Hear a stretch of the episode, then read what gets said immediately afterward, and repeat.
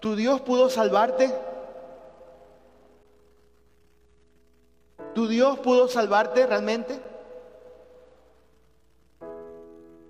Y como usted sabe, estamos en, en esta temporada que se llama, le he denominado Valientes de la Antigüedad, y estamos hablando sobre personajes bíblicos del Antiguo Testamento, personas que nos dejan lecciones muy interesantes, lecciones impactantes, poderosas, profundas para nuestra vida diaria. Y hoy pues no es la excepción, hoy vamos a hablar sobre un personaje del Antiguo Testamento. Y yo quiero preguntarles algo, yo quiero que usted me se conteste para sí mismo.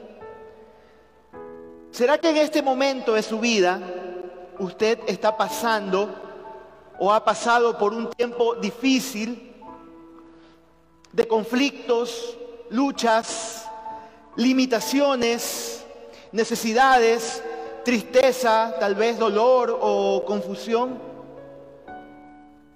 Un tiempo donde muchas cosas tal vez se confabulan, como que viene una calamidad tras otra, una situación tras otra, y es una situación que se sigue alargando y se sigue alargando y se sigue alargando y no termina, no llega a un buen puerto. Y, y su fe tal vez está siendo probada, su fe está siendo pasada por el fuego y tal vez en algún momento algunos de ustedes están dudando de Dios y como que piensan, ¿será que Dios me abandonó? O algunos hasta pueden pensar de manera más extrema, ¿será que Dios existe?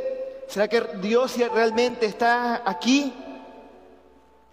Quiero decirle que, y no es que soy un pájaro de mal agüero, como se dice por ahí, pero quiero decirle que tarde o temprano,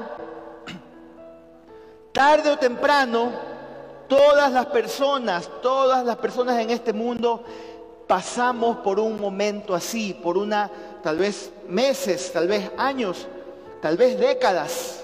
Espero que no sean décadas para decir, pastor, tanto va a ser, no lo sé, no lo sé, pero todos en algún momento pasamos por temporadas así, ¿no?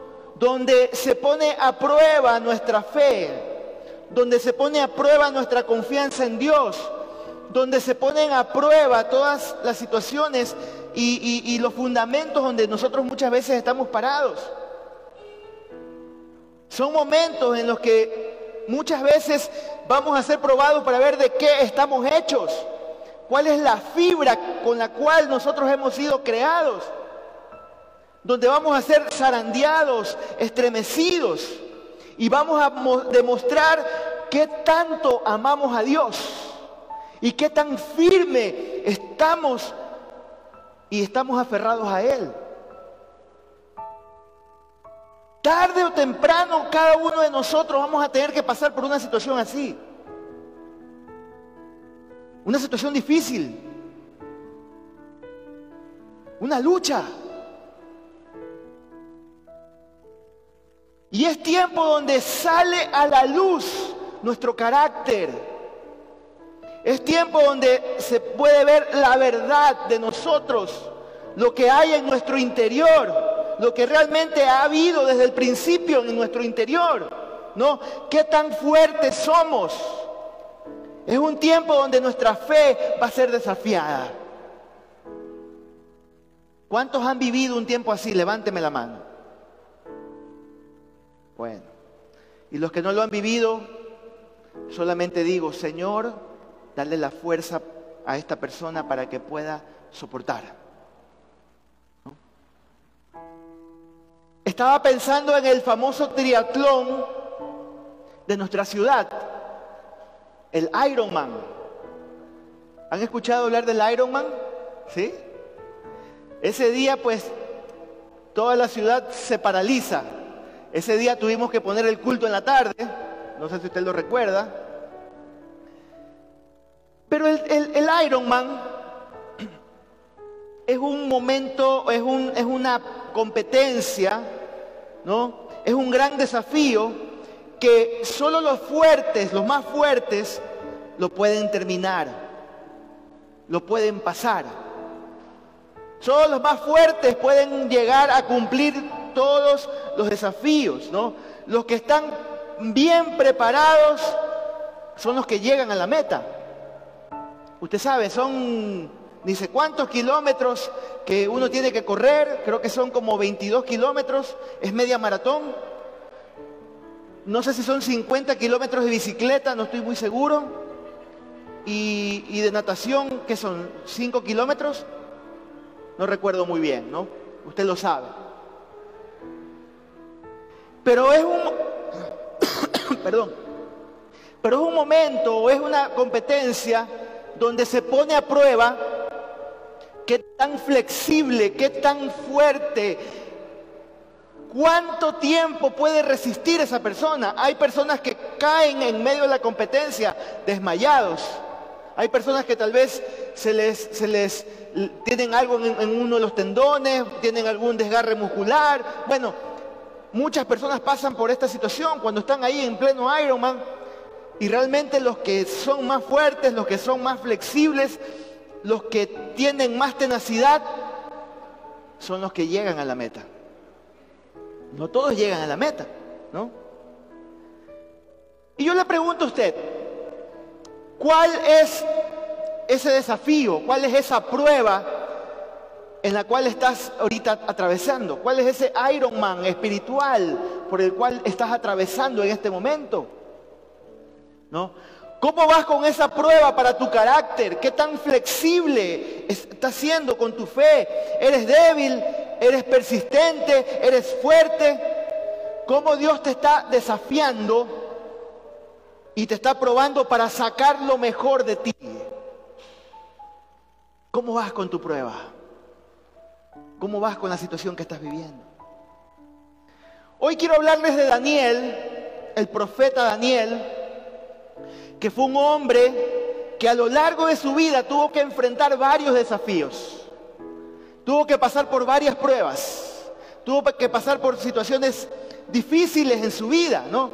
Y tal vez nosotros siempre decimos, Daniel, todo un superhéroe. Decimos, wow, qué hombre, ¿no? Pero déjeme decirle que a Daniel no le fue fácil la vida. Y no es que siempre Dios le contestaba todas sus oraciones. A veces tenemos la idea de que a Daniel todas las oraciones Dios le contestó. Por ejemplo, cuando Daniel fue cautivo a Babilonia, ¿usted no cree que Daniel oró para quedarse en su, en su nación y quedarse con su familia? Yo creo que sí.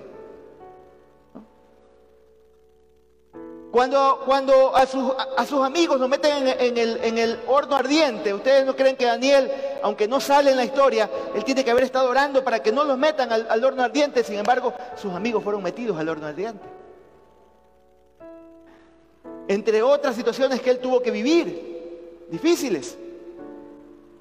Pero sin embargo, aunque Dios no le contestó como él quería ser contestado, Dios se glorificó de otras maneras y a veces no entendemos este tipo de cosas que Dios hace las cosas a su manera, no como nosotros queremos o pensamos en el tiempo que nosotros queremos que sean las cosas.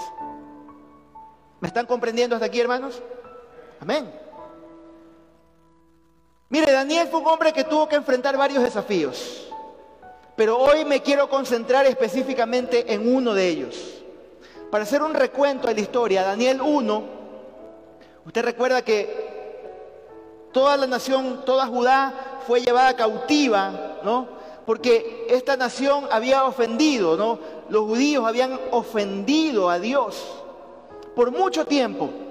Se habían alejado de Dios, habían caído en idolatría.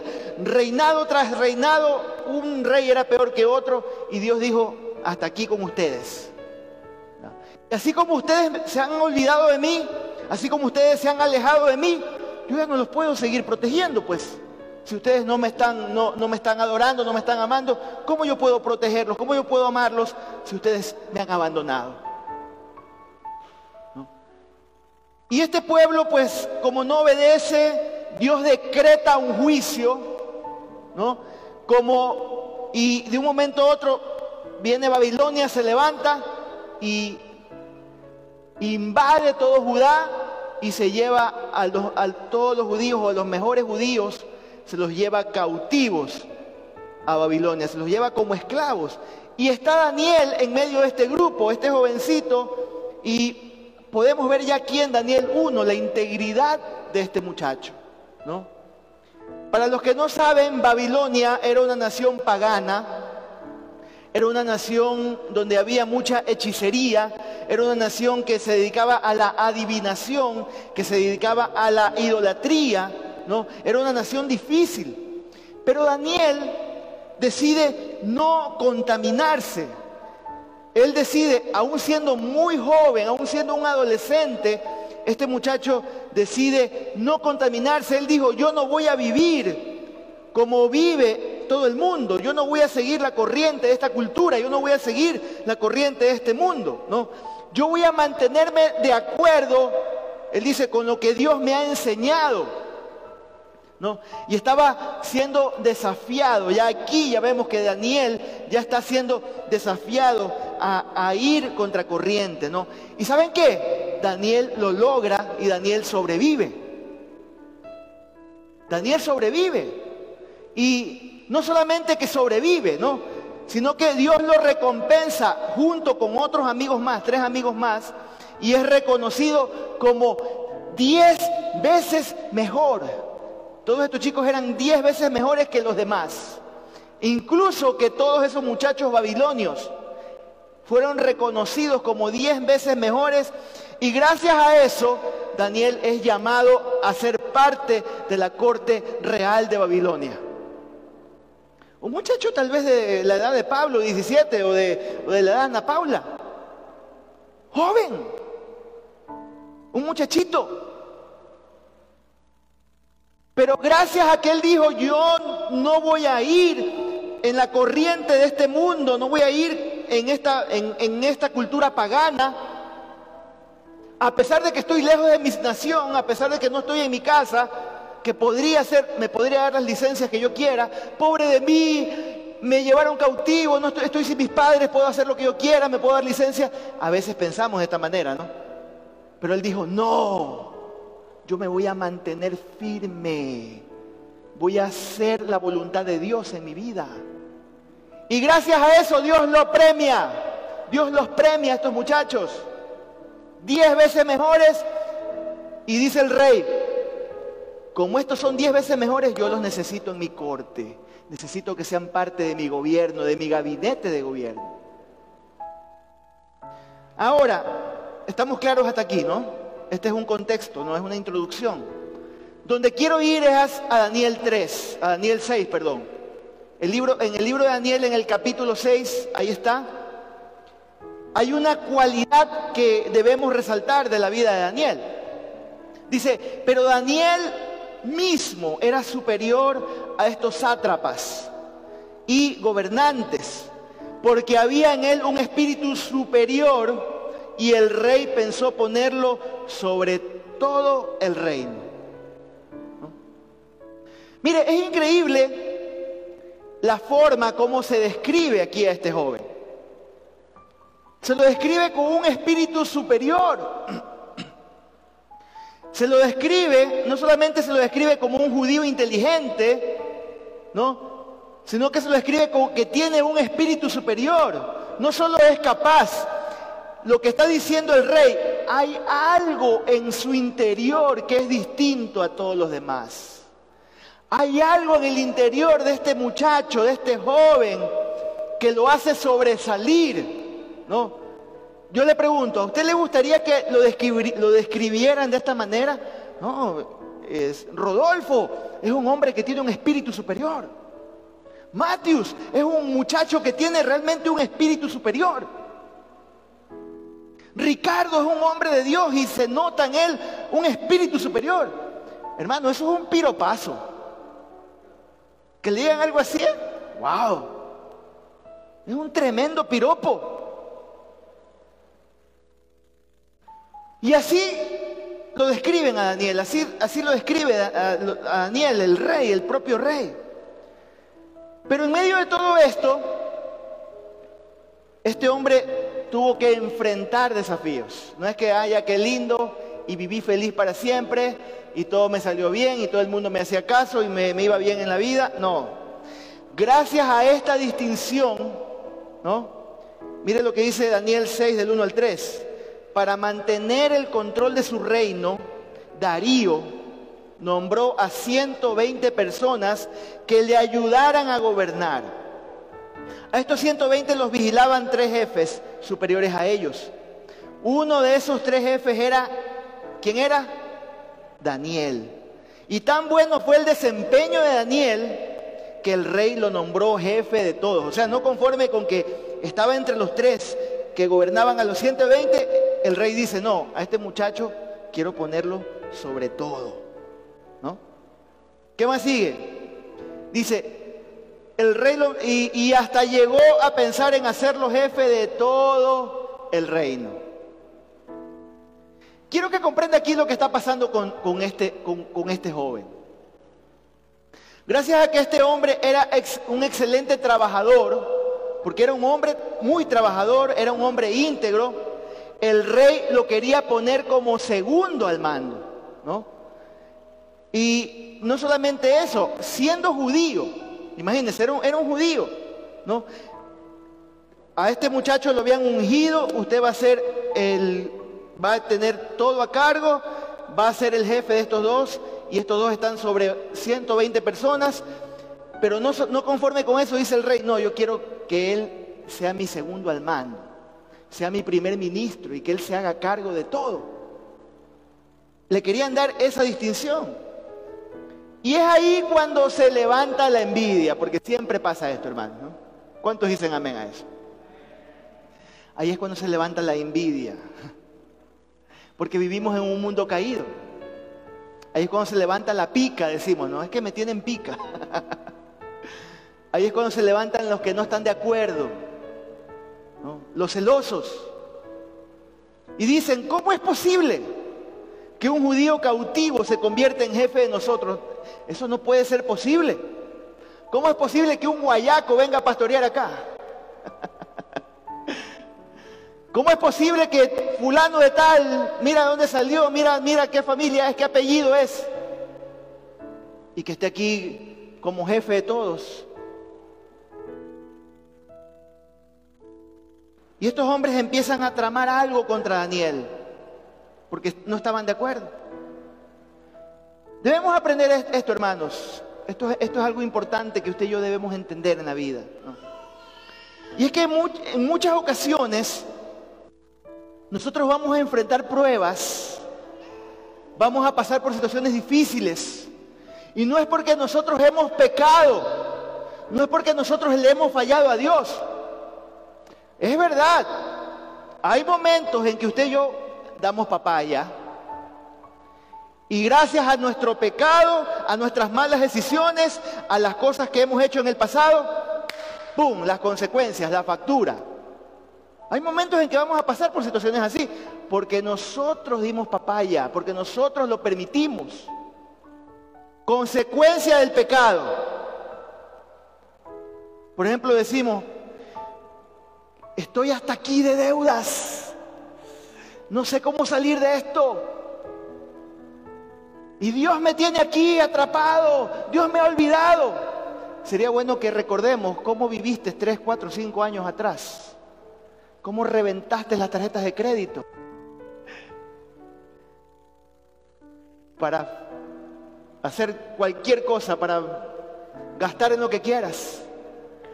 Y no es que Dios te ha olvidado, y no es que Dios te está castigando, son las consecuencias de tus malas decisiones financieras. ¿Alguien diga amén? Ah, sí, dicen amén, qué bueno. Entonces muchas veces no es que no es que tú y yo somos castigados porque por algún pecado que hemos cometido. Muchas veces es justamente por vivir en integridad, por tratar de obedecer a Dios, por tratar de hacer las cosas como Dios quiere que las hagamos, es que vienen las pruebas, vienen las situaciones difíciles de nuestra vida y pasamos por situaciones duras. Como le pasó a Daniel.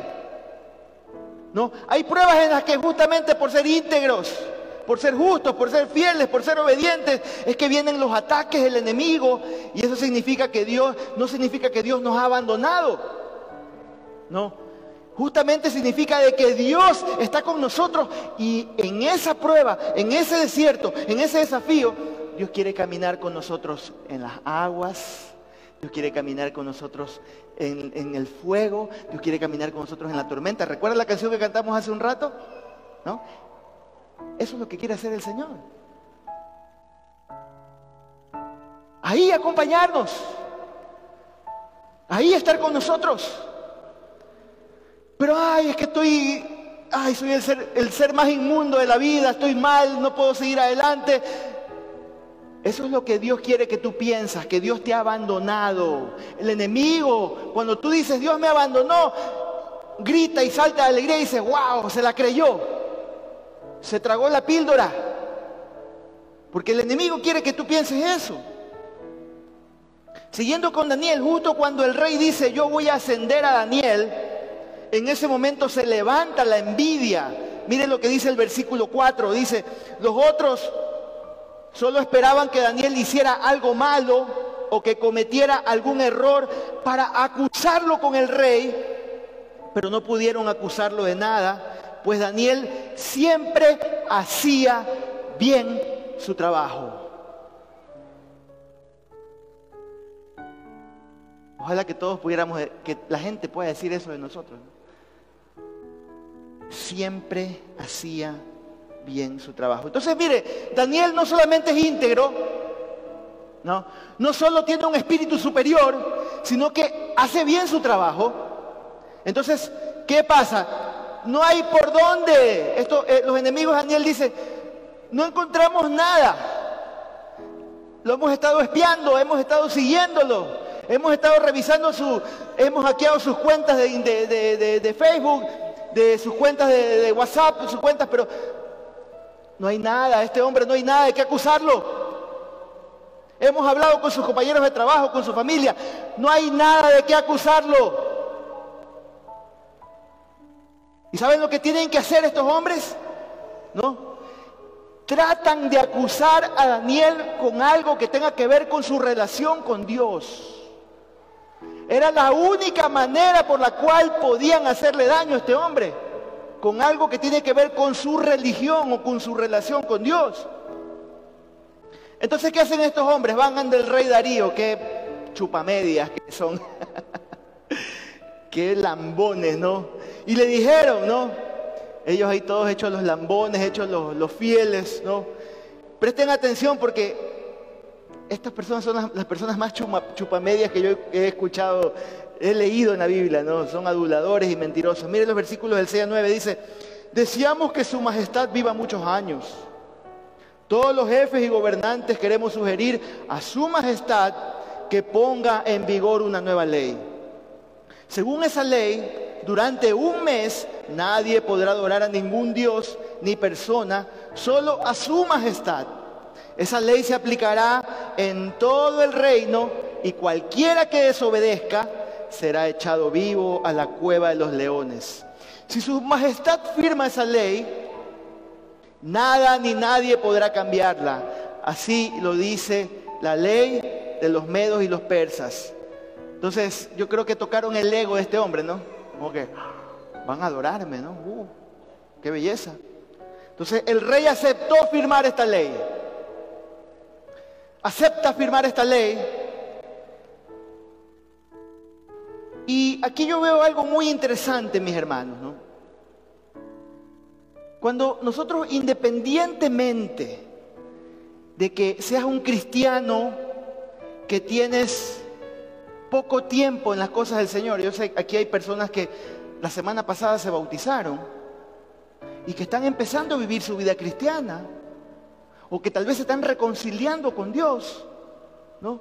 Independientemente que seas un cristiano nuevo o que tengas muchos años siendo cristiano, si vives una vida de fe, si vives una vida dependiendo de Dios y has decidido vivir bajo ese fundamento que es Cristo, van a llegar momentos en que el enemigo se va a levantar contra ti. Se va a levantar contra ti y van a venir las tentaciones. Van a venir las pruebas. Y mucho más, como lo decía la semana pasada. Muchas veces el, diablo ni siquiera ya se preocupa por los que están sin Cristo, porque solitos tropiezan en la vida. Solitos van tropezando, van ahí tropezando como borrachitos. Pero cuando estás en Cristo es cuando más y más y más el enemigo va a tratar de hacerte daño. El enemigo más y más va a tratar de hacerte caer. Y mire, van a venir tentaciones de tipo sexual. Puntualmente para nuestros adolescentes, para nuestros jóvenes solteros, pero también para nosotros que estamos casados. Vendrá el típico compañero resbaloso que va a empezar a textearte y a decirte cosas, aunque eres una mujer casada. Vendrá la típica compañera resbalosa que va a empezar a invitarte a algún lado. Los adolescentes igual, con tantas cosas que hay ya en las redes, el TikTok, el, Instagram, tantas cosas que se ven en estos días. Vendrán tentaciones, vendrán pruebas, vendrán oportunidades para hacer dinero por la izquierda, vendrán a ofrecerte cosas vendrán a ofrecerte el negocio de tu vida. Y Satanás estará ahí a la puerta, tocándote la puerta. Y ahí va a estar, ahí va a estar el enemigo. Pero usted y yo debemos estar firmes. ¿Cuántos están firmes aquí? Firmes. No ceder a la tentación.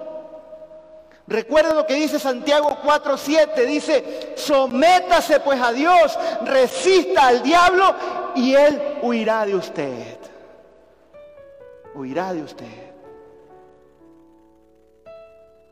Entonces, como el diablo no puede moverte de tus convicciones, como el diablo no puede moverte de, la firmeza en la que te encuentras, tiene que usar algo con respecto a tu relación con Dios. Tiene que usar algo por ahí, algo que te haga rendir, ¿no? y creer que Dios no está contigo, que Dios, Dios se ha ido, ¿no? Y por un momento piensa, ¿no? piensa por un momento, ¿no? ¿Qué, está buscando hacer el enemigo con tu vida? ¿Qué, ¿Qué, está tratando de hacer con tu vida el enemigo? ¿Cómo te quiere hacer tropezar? A veces es importante que usted y yo nos sentemos y podamos entender cuáles son las, maquinaciones que está armando el enemigo contra ti. A veces como que andamos por la vida desapercibidos, hermanos. Pero si usted es proactivo y usted dice, a ver, ¿qué es lo que está haciendo el diablo conmigo? ¿Por qué siempre empezar en esta área? ¿Y por qué yo sigo cayendo en esta área? Entonces es momento de ponerme firme y decir, no, yo voy a antecederme, anteponerme y voy a ir por este lado, no voy a seguir haciendo esto, no voy a dejar seguir teniendo mi computadora o mi teléfono en mi cuarto y estar hasta altas horas de la noche viendo y haciendo cosas que no debo. No voy a seguir chateando con esta persona porque esta persona me está llevando a tentar. Entonces nos anteponemos. Nos anteponemos. Pero el diablo siempre va a buscar atacarte para que te desanimes y te alejes. ¿no?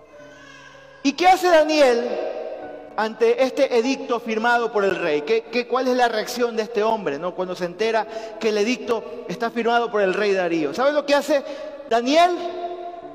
Cuando se entera que solamente hay que adorar a un hombre por un mes, ¿no? No puedes adorar a ningún otro Dios, solamente tienes que adorar a un hombre, al rey de la nación. ¿Sabes lo que hace Daniel? Daniel se fue a orar a su casa. Justamente hace lo que debe hacer, se va a orar a su casa, ¿no? Porque Daniel tenía la costumbre de orar tres veces al día. Veamos lo que dice el, texto, versículos del 10 al 13, dice, así que entró en su cuarto, abrió la ventana y mirando hacia Jerusalén, se arrodilló y comenzó a orar. Cuando los jefes principales vieron que Daniel estaba orando a Dios, fueron y lo acusaron con el rey, le dijeron, qué sapos que son estos, ¿no?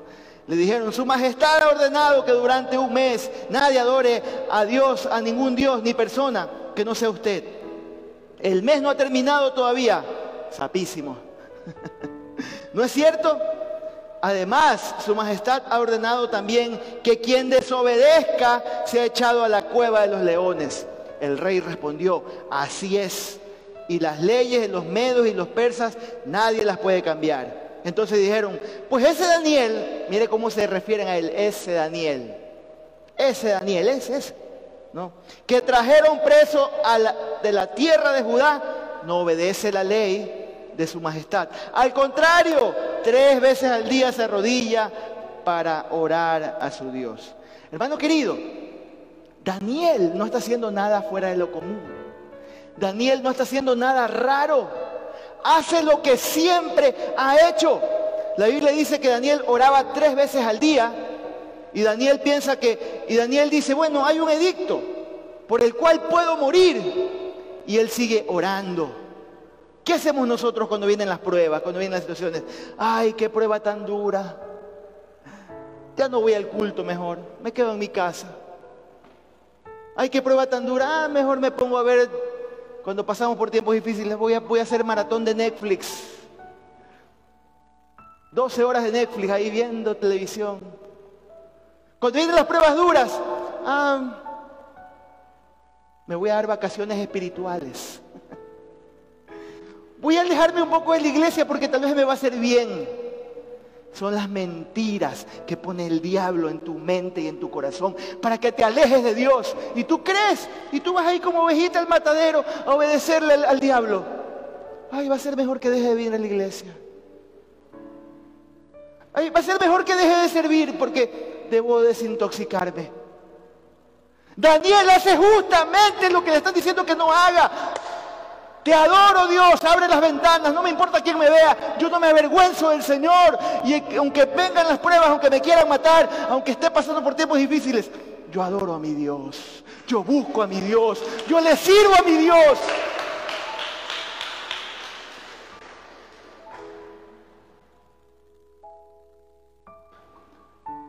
No tengo ganas de orar, estoy deprimido.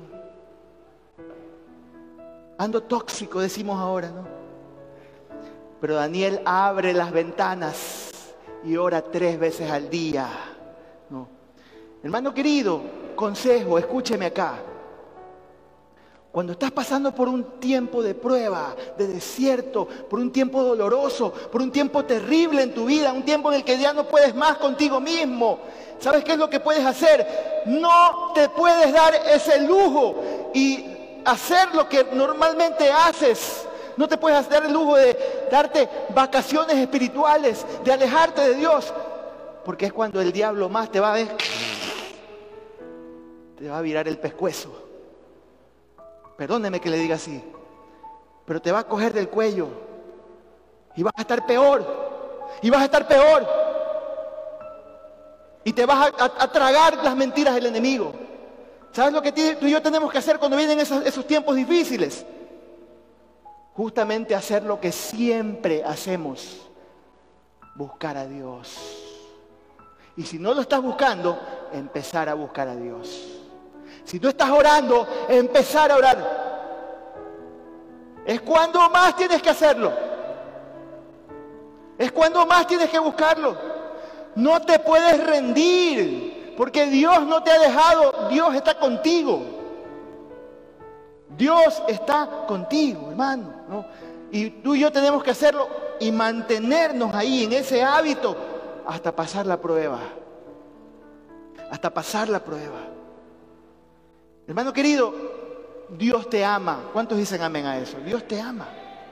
Pero Dios también quiere sacar lo mejor de ti. Dios quiere sacar lo mejor de ti. Que saques esa faceta de guerrero que saques esa faceta de campeón. No, que todo hijo de Dios la tiene en su interior, pero muchas veces está ahí dormidita, está ahí escondidita. Saca esa faceta de campeón, de campeona, de guerrera. No me voy a rendir, voy a seguir adelante. Voy a mostrarle los dientes al diablo. ¡Ah! No puedes contra mí, porque mayor es el que está en mí que el que está en el mundo.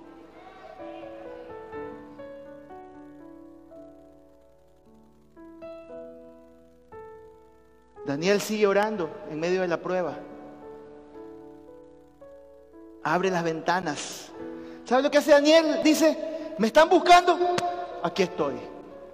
No me estoy escondiendo. Aquí estoy. Y mi fe y mi amor por Dios y mi servicio, nadie me lo va a quitar. Nadie. Nadie. Sigue orando como siempre, Daniel. ¿No? Yo le pregunto, ¿usted qué está haciendo en medio de la prueba?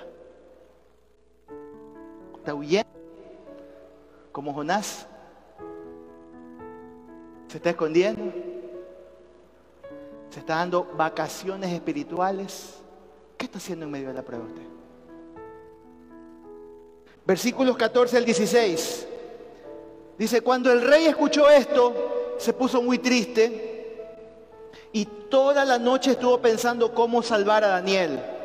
¿Saben por qué? Porque el rey Darío lo tenía en alta estima, Daniel. Él sabía, este es mi mejor ficha de presentación, mi mejor, mi mejor trabajador. No puedo perderlo. Pero creo que también él tenía un afecto, una amistad con Daniel. A pesar de que Darío era un hombre pagano, pero él había visto lo que Dios había hecho con Daniel. Y por eso él estaba triste y quería salvarlo, Daniel.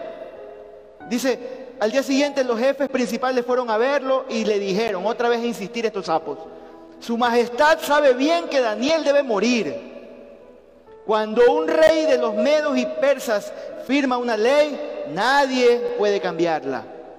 Entonces el rey mandó traer a Daniel para que lo echaran a la cueva de los leones, pero antes de que lo echaran, el rey le dijo, Daniel, deseo que te salve el Dios a quien tú siempre has adorado. ¿Sabes lo que me impresiona, hermano, de esta parte?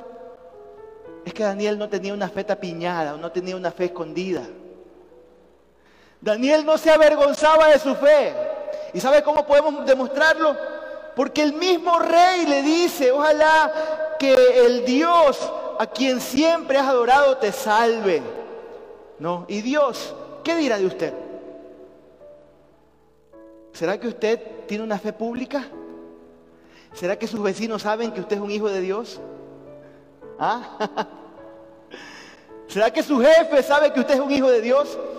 ¿Sus clientes saben que usted es un hijo de Dios? Pablo dice, no me avergüenzo del Evangelio porque es poder de Dios para salvación.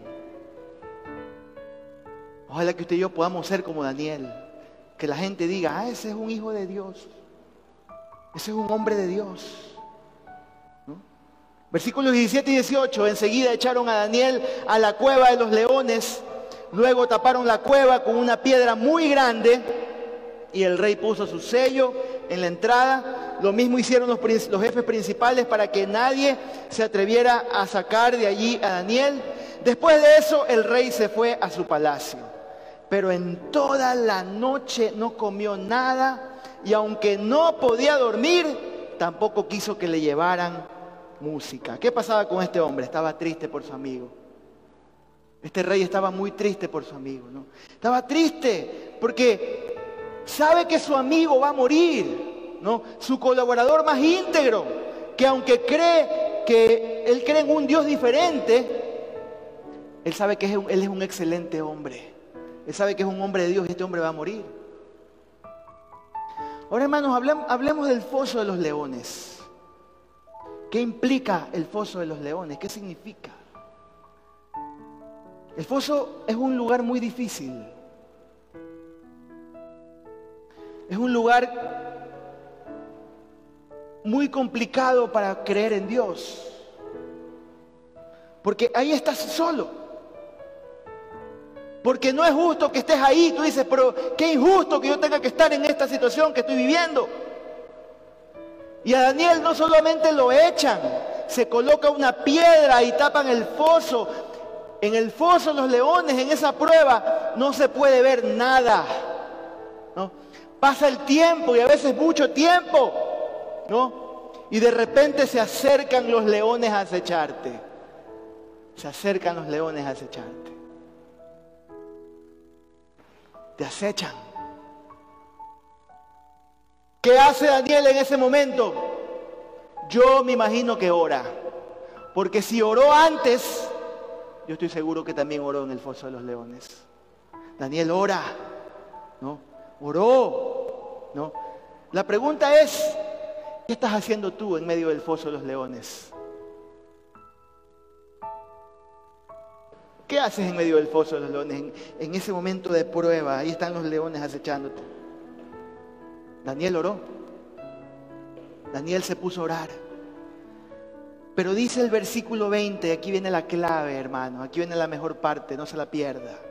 Dice el versículo 20, en cuanto amaneció, dígalo conmigo, uno, dos y tres, en cuanto amaneció. Hermanos, va a amanecer. ¿Cuántos dicen amén a eso? Va a amanecer. Va a llegar un momento en que va a amanecer. El problema es que en el foso no vemos, no escuchamos nada. Parece eterno. Pero la Biblia dice, va a amanecer. Esto también pasará. Esto también llegará a su fin. Esto tiene que pasar también. Esto en algún momento va a ser historia y va a ser lección aprendida para tu vida. Esto pasará. Versículos 20 al 23, el rey se levantó y se fue enseguida a la cueva donde habían echado a Daniel. Cuando estuvo cerca de la cueva, se puso muy triste y gritó, Daniel, Tú siempre has adorado al Dios de la vida. ¿Pudo tu Dios salvarte de los leones? Ese es el título de nuestro mensaje. ¿Pudo Dios salvarte? ¿Pudo Dios salvarte de los leones? Y Daniel le contestó, deseo que su majestad viva muchos años mi Dios envió a su ángel para cerrarle la boca a los leones, para que no me hicieran daño. Mi Dios sabía que yo no he sido nada, no he hecho nada malo y que tampoco he traicionado a su majestad. ¿Cuántos dicen amén a eso, hermanos?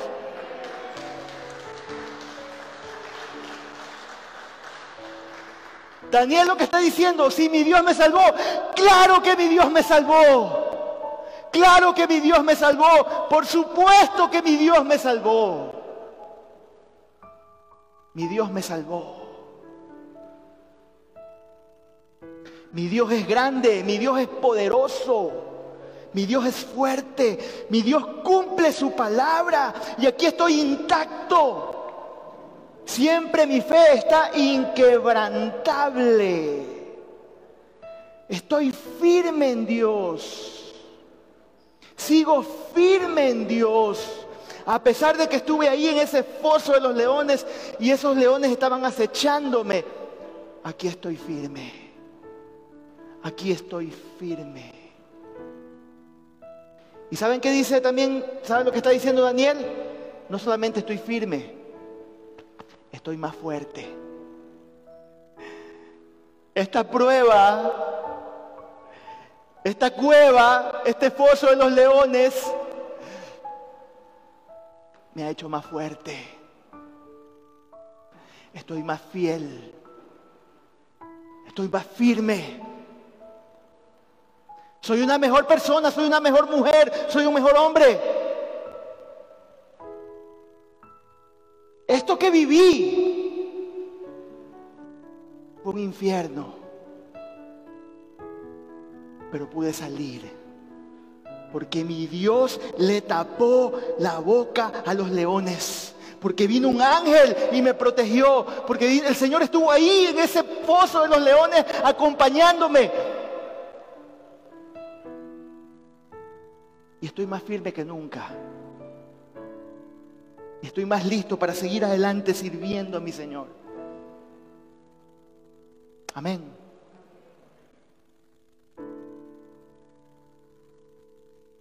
Hermano, usted y yo podemos estar en un foso, en una noche oscura, rodeado de leones, pero el amanecer va a llegar. La noche muchas veces es oscura y es larga, pero hermano querido, tarde o temprano va a llegar ese amanecer. A veces tarda ese amanecer, a veces demora que llegue el alba y estamos ahí sufriendo, luchando. Pero cuando amanece, ¿no? Y cuando la gente se asoma y te mira y dice, ¡Ah! sobreviviste. Sobreviviste al cáncer. Sobreviviste a tantos años sin empleo. Sobreviviste a un divorcio. Sobreviviste a que tus hijos eran, estaban en vicios, en drogas. Sobreviviste. El enemigo se va a asomar y va a decir, sobreviviste. Aunque pasaste por todo lo que pasaste, sobreviviste. Sí, sobreviví y estoy más firme que nunca. Sobreviví y estoy mejor que nunca. Tal vez hay cicatrices, puede que lleguen cicatrices, pero que no duelen, porque el Señor las sanó. Amén. Amén. A pesar de que estuviste solo en ese foso, entre comillas solo, porque Dios estuvo ahí, porque el ángel de Jehová estuvo ahí, sobreviviste. ¿Sabes lo que quiere ver el enemigo? ¿Sabes lo que quiere ver el diablo? Y la gente, los envidiosos, que son usados por el diablo, quieren ver huesos ahí en el foso. Quieren ver tus huesos quebrados en el foso. Eso es lo que quieren ver. Eso es lo que quiere ver el diablo. Pero ¿cómo vamos a contestar? ¿Sabe cómo vamos a contestar? Claro que sobreviví. Claro que sobreviví. Estoy firme. Mi fe, mi amor por Dios es imparable. El fuego de Dios sigue en mi vida. Dios mismo me libró. Amén y amén.